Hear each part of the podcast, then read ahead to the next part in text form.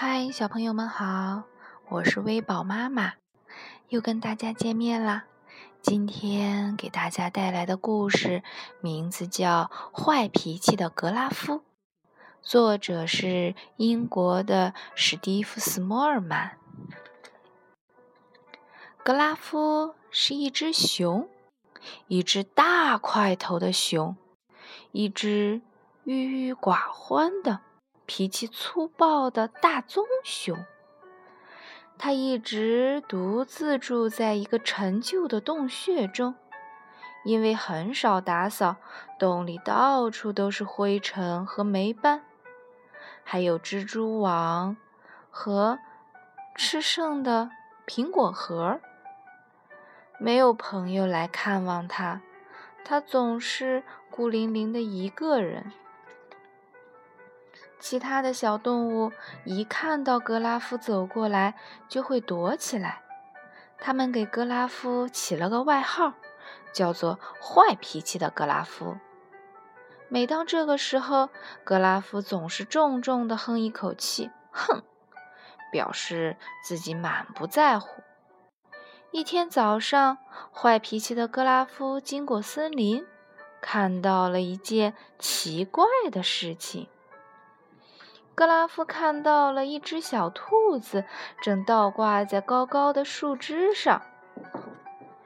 小兔子说：“你好，熊先生，我被卡住了，你能帮我下来吗？我会很感激你的。”原来，倒挂着的小兔子在向格拉夫求助。坏脾气的格拉夫皱紧眉头。满脸的不乐意，他说：“不行。”说完，他转身就要走开。小兔子说：“别走，熊先生，求求你了，帮帮我吧！”小兔子哀求道。坏脾气的格拉夫竟然真的走回去了，这让他自己都万分吃惊。他把小兔子从树上抱了下来。得救的小兔子对格拉夫充满感激。他说：“谢谢你，非常感谢你，熊先生。我看到一颗落下来的星星挂在树上，所以想要帮帮它，结果自己却被卡住了。多亏了你来救我。”他微笑着说。这个给你，我把它送给你。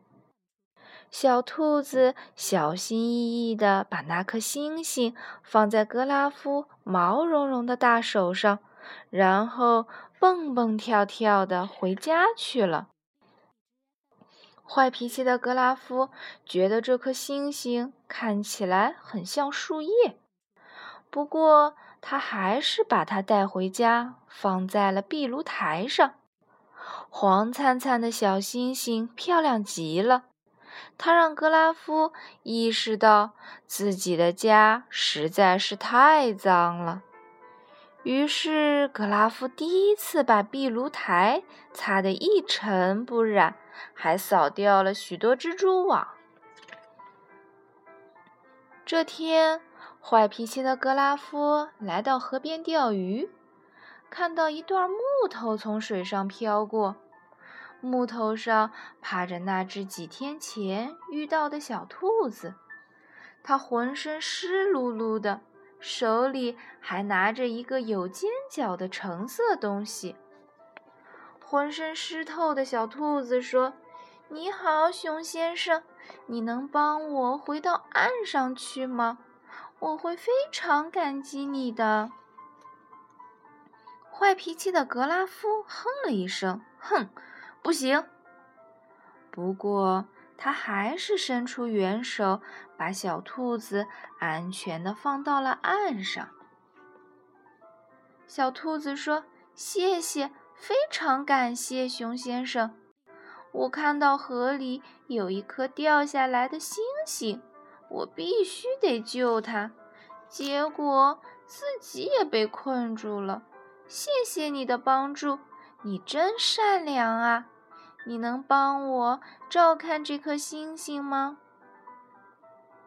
坏脾气的格拉夫听了，转过身，大踏步的走了。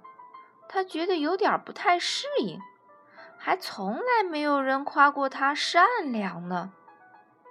小兔子跟在他身后大喊：“熊先生，熊先生，回来呀！我自己一个人没办法照看他。”坏脾气的格拉夫不耐烦的一把夺过那颗星星，“好吧，好吧，把它交给我吧。”然后砰的一声关上了门。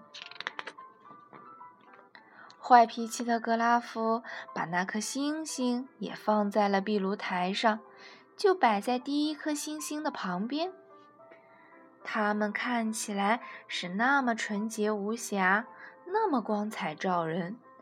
这也再次让格拉夫意识到自己的家里依然脏兮兮的。于是，格拉夫第一次清理了堆积在洞穴里的松针。把地板打扫得干干净净。现在洞穴里变得干净整洁，只是显得空荡荡的。格拉夫突然感到自己的内心也是如此的空虚，他开始觉得悲伤。伤心难过之后，他又感觉到了深深的不安。正当格拉夫陷入不安的时候，传来了一阵敲门声。他喊道：“谁呀？”门外是那只小兔子，它还带了满满一车子的星星。小兔子看起来很疲倦。它说：“你好，熊先生，我看到了好多好多坠落的星星。”我得救救他们！坏脾气的格拉夫冲着小兔子怒吼：“走开！我再也不想要那些无聊的星星了！”小兔子突然哭了起来，这让只顾着发脾气的格拉夫措手不及。坏脾气的格拉夫完全不知所措，他想让小兔子别再哭了。可是却不知道该怎么办才好。格拉夫试着做鬼脸，摆出各种可笑的表情，可是根本没有用。他又改跳滑稽舞蹈，可小兔子依然哭个不停。格拉夫想不出别的办法了，他沮丧地在小兔子身边坐了下来，说道。很抱歉，我不该对你大吼大叫，我的脾气真坏呀。听到格拉夫诚恳的道歉，小兔子不哭了，还露出了小小的微笑。